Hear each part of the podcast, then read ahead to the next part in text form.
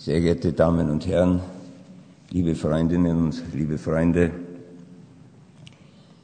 ich schicke voraus, dass ich gewusst habe, was auf mich zukommt, wenn ich nach dem Karl Holliber das Wort ergreife. Ähm, das Beste, was ich jetzt tun kann, um mich aus dieser Affäre ziehen, dass ich immer mal widerspreche. Es ist mehrfach die Rede davon gewesen, was es an Arbeit bedeutet hat, vielleicht auch an Leistung, das Buch zu schreiben. Äh, ich möchte hier ganz stark festhalten, das Buch hat mir von allem Anfang an nur Freude gemacht. Äh, alle meine Recherchen, die ich gemacht habe, überall wo ich gesessen bin, es war ein reines Vergnügen, Karl. Ähm, aber ich komme zum ersten Teil meiner kurzen Ansprache und das, glaube ich, ist der wichtigste überhaupt, nämlich äh, dass ich zu all jenen Danke sage, die mir bei diesem Unternehmen geholfen haben. Ich fange vielleicht beim Institut für Geschichte der Medizin an. Dort äh, hat mir Herr Dozent äh, Manfred Skoppitz viele Wege geebnet. Herr Dozent Skoppitz, ganz, ganz herzlichen Dank. Ich sage aber auch gleich und will gar nicht darauf warten, bis sich andere Gelegenheiten ergeben dazu. Äh, ich habe in diesem Institut auch äh, äh, eine für mich bittere Erfahrung gemacht. Ich habe finden müssen, dass das Institut für Geschichte der Medizin eigentlich ein Institut für Geschichte des AKH und der Kliniken ist und nicht wirklich für das, was ich gemacht habe, für Krankenanstalten der Stadt Wien. Ähm, und ich nehme das jetzt auch vorweg. Es wird nämlich auch dann bei den Krankenanstalten, bei den Spitälern kommen. Ich glaube, mein Buch wäre eine gute Gelegenheit, dass sowohl das Institut für Geschichte der Medizin wie auch die Spitäler der Stadt Wien das mal als Basis dafür nehmen, dass sie sich ein Archiv für äh, Krankenanstalten der Stadt Wien zulegen. Äh, und das wäre ganz einfach. Äh, wenn das Buch wirklich als Basis dient, alles, was man braucht, ist ein Ordner, wo man äh, die Errungenschaften äh, äh, des Spitales, die personellen Änderungen hineingibt, in einen Ordner. Äh, und es gibt immer wieder in den Spitälern Jahresberichte. Wenn man die dazu stellt, hat man ein Archiv. Und ich würde das jedem Spital dringend raten. Ich sage vielleicht noch etwas dazu. Wie sollen wir wissen, wo wir hingehen, wenn wir nicht wissen, wo wir herkommen. Und ich glaube, das trifft auf alles zu und auf die Medizin ganz besonders. Bedanken möchte ich mich auch. Er kann nicht da sein. Beim, er ist heute schon, sein Name ist heute schon gefallen, beim Herrn Professor Eberhard Gabriel, der mir sehr viel Information zum jetzt Otto Wagner Spital, äh, äh früher Baumgartner Höhe, noch früher äh, Irrenanstalt am Steinhof äh, geliefert hat.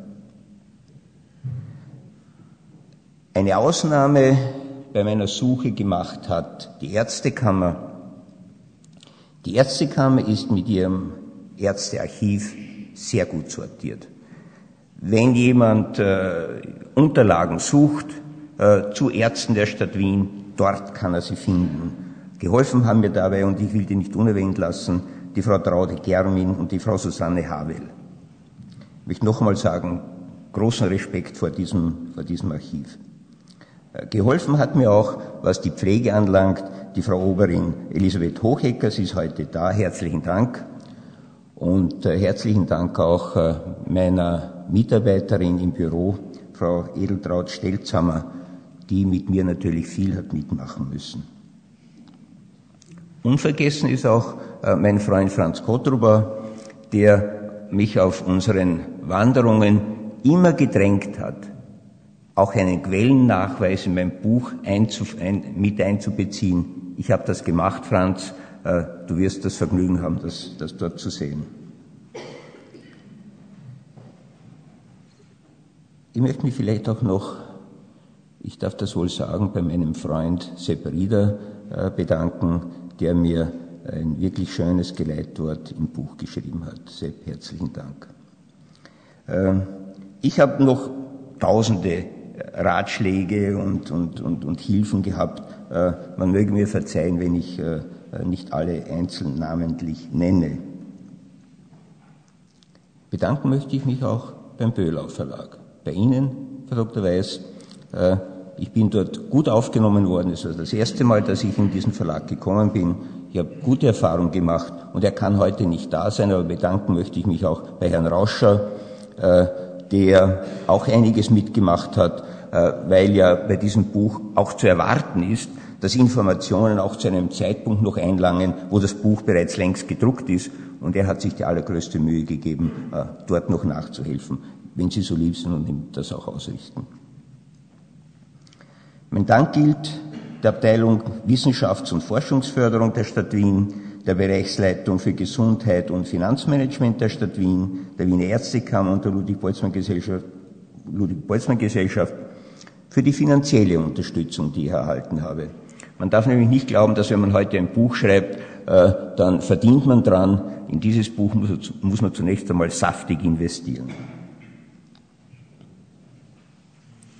Wenn ich von der Quellensuche äh, gesprochen habe, dann will ich Ihnen vielleicht auch noch eine Story erzählen, äh, die im Buch in diesem Umfang nicht nachzulesen ist, aber die wenigstens äh, andeutungsweise dort geschrieben ist, nämlich um zu zeigen, was man eigentlich äh, beim Studium der Geschichte der Medizin alles erfahren kann.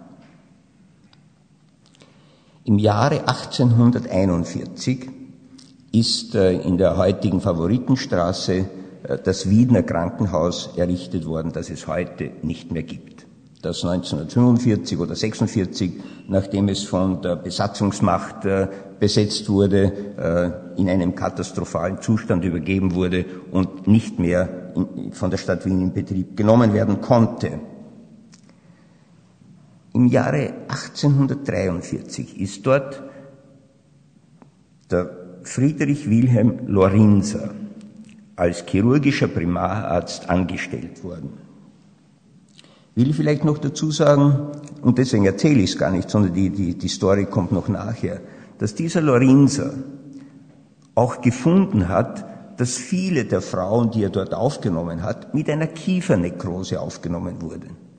Und er ist diesem Problem nachgegangen und hat herausgefunden, dass alle diese Frauen in einer Zündholzfabrik gearbeitet haben. Und er ist dorthin gegangen und hat gesehen, dass die den ganzen Tag lang in einer Phosphoratmosphäre gearbeitet haben. Und, das kommt jetzt noch dazu, er hat dort Vorsprache gehalten, das ist nachgewiesen.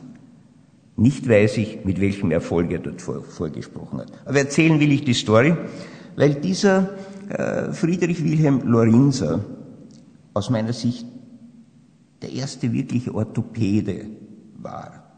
Er hat sich für orthopädische Chirurgie interessiert und hat als Chirurg im Wiener Spital auf der Wiener Hauptstraße das erste orthopädische Institut errichtet.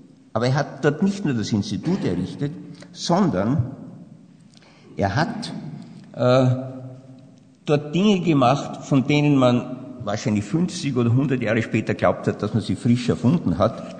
Nämlich, er hat dort Streckmaschinen für Kontrakturen konstruiert, für Kontrakturen besonders der Kniegelenke, aber auch zum Beispiel für, für äh, Klumpfüße, äh, äh, Erfindungen von ihm, die dann in weiterer Folge verloren gegangen sind und erst viel, viel später wieder äh, in die Therapie eingeführt wurden. Eigentlich sollte mein Referat halten, heißen zur Geschichte des Buches. Dazu will ich auch einiges sagen. Wie ich im Jahre äh, 1977 in das Kaiser Franz Josef Spital gekommen bin, äh, hat mich natürlich interessiert, wer vor mir meine Abteilung oder diese Abteilung geleitet hat. Das war der Herr Professor Geier, der da ist. Und meine Oberärzte haben mir auch gesagt, dass vor dem Professor Geier äh, der Primarius Winter die Abteilung geleitet hätte. Und wie ich gefragt habe, und wer war vor dem Winter da, war eisiges Schweigen. Und ich habe mir gedacht, ich arbeite doch nicht in einem Krankenhaus oder an einer Abteilung, von, von der ich nicht weiß, wer meine Vorgänger waren. Und da habe ich mich hingesetzt und bin einmal diesem Problem nachgegangen. Und es hat sich herausgestellt, dass in dieser Zeit, äh, 19. Jahrhundert, 20. Jahrhundert, die Primarärzte sehr häufig den Ort ihrer Tätigkeit gewechselt haben, entweder freiwillig oder sie sind versetzt worden. Das heißt, es war mir nicht möglich, äh, für die Abteilung allein eine Chronik zu erstellen, sondern ich musste sie für das ganze Spital machen, für das Kaiser Franz Josef Spital. Das ist dann, ich glaube, im 82er Jahr als Buch erschienen und von dort weg hat mich die Geschichte der Medizin nicht mehr losgelassen.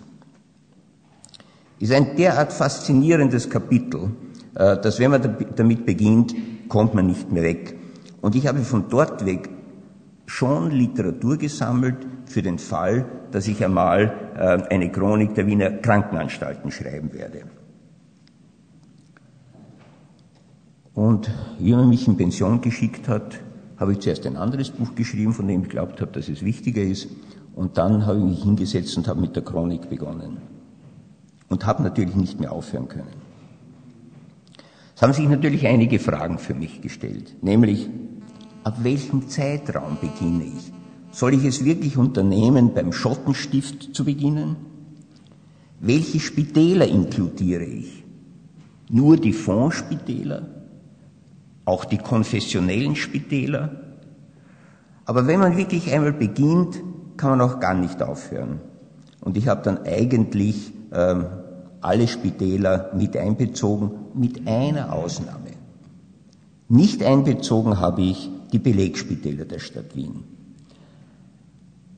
Weil ich zwar damit begonnen hatte, weil sie aber derart unübersichtlich sind, äh, schlecht archiviert sind, dass eine wirklich äh, saubere Arbeit nicht möglich gewesen ist. Aber zu den Belegspitälern habe ich auch eine Ausnahme gemacht. Das ist das Rudolfinerhaus. Und die Ausnahme habe ich gemacht ähm, als Verbeugung äh, vor dem Pflegedienst den ich mein ganzes Leben lang immer hoch geschätzt habe und mit dem ich immer hervorragend zusammengearbeitet habe. Nämlich das Rudolfinerhaus ist eigentlich nur errichtet worden äh, als Backing-up, als Background für die erste Wiener Krankenpflegeschule, die dort errichtet wurde. Und die Leute, die sie gebaut haben, haben gewusst, da muss eine Praxis mit dabei sein und haben das, haben das Rudolfinerhaus als Backing für diese Krankenpflegeschule errichtet. So in Wahrheit äh, war dieser, dieser Teil der Chronik der Pflege gewidmet. Was bleibt mir zum Schluss? Ich würde mir natürlich wünschen, dass Ihnen das Buch beim Lesen gefällt. Äh, das wäre für mich wahrscheinlich die größte Befriedigung. Äh, wenn sich jemand so viel Mühe gibt äh, und dann wird das Buch nicht gelesen oder weggelegt, dann, äh, dann tut es ihm weh. So, ich wünsche Ihnen beim Lesen des Buches wirklich viel Spaß und Freude. Danke vielmals.